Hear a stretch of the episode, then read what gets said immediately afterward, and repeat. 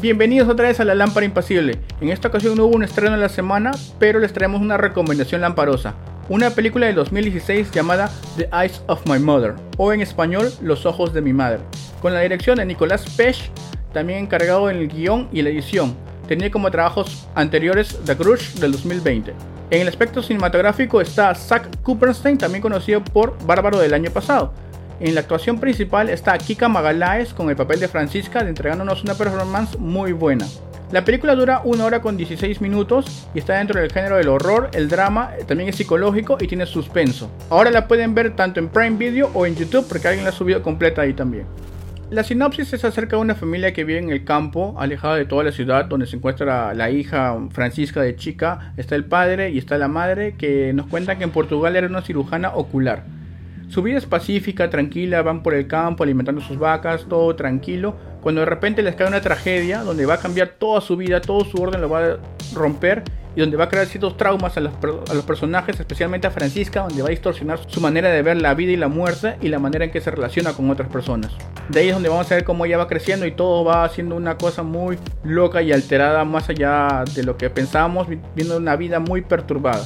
Lo resaltante de la película es que todo está en blanco y negro, lo cual le va a dar un tono más dramático a las situaciones, a las actuaciones también, y a la fotografía la va a hacer resaltar mucho más, porque todo va a ser sombras y luces ahí por acá, todo más que nada en negro, que sea de noche vemos todo de negro y una luz que solo ilumina un punto específico donde nos quieren demostrar una sola cosa y para que no nos distraigamos con otras alrededor.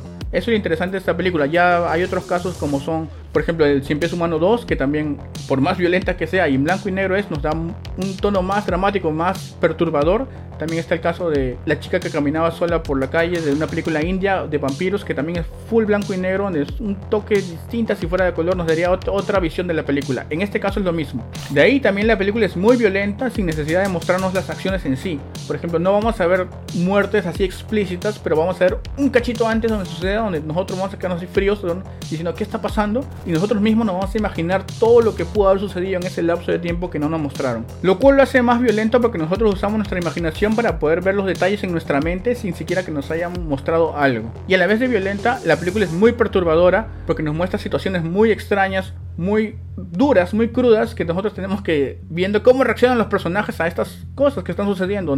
Uno no espera reaccionar así en una vida real, pero ya contando con, con todos los traumas que está pasando en esta historia, los personajes van llevando un camino cada vez más oscuro.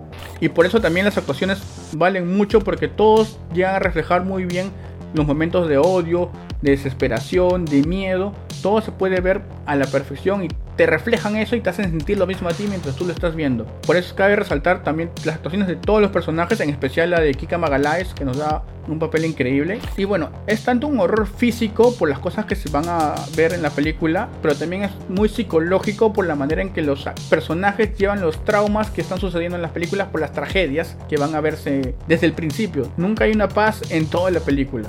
Mi calificación para la película es un 4.5. Me gustó mucho la película, me llevó mucho a pensar en las situaciones que ocurrían ahí. Y eso mismo le va a pasar de repente a ustedes. Por eso se les recomiendo mucho. Ya sea que la pueden encontrar en Prime Video y en YouTube.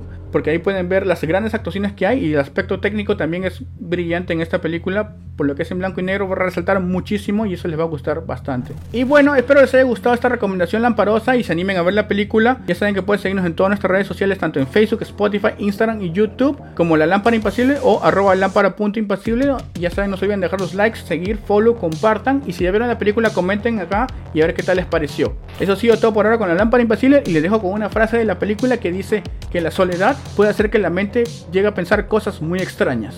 Nos vemos en el próximo episodio.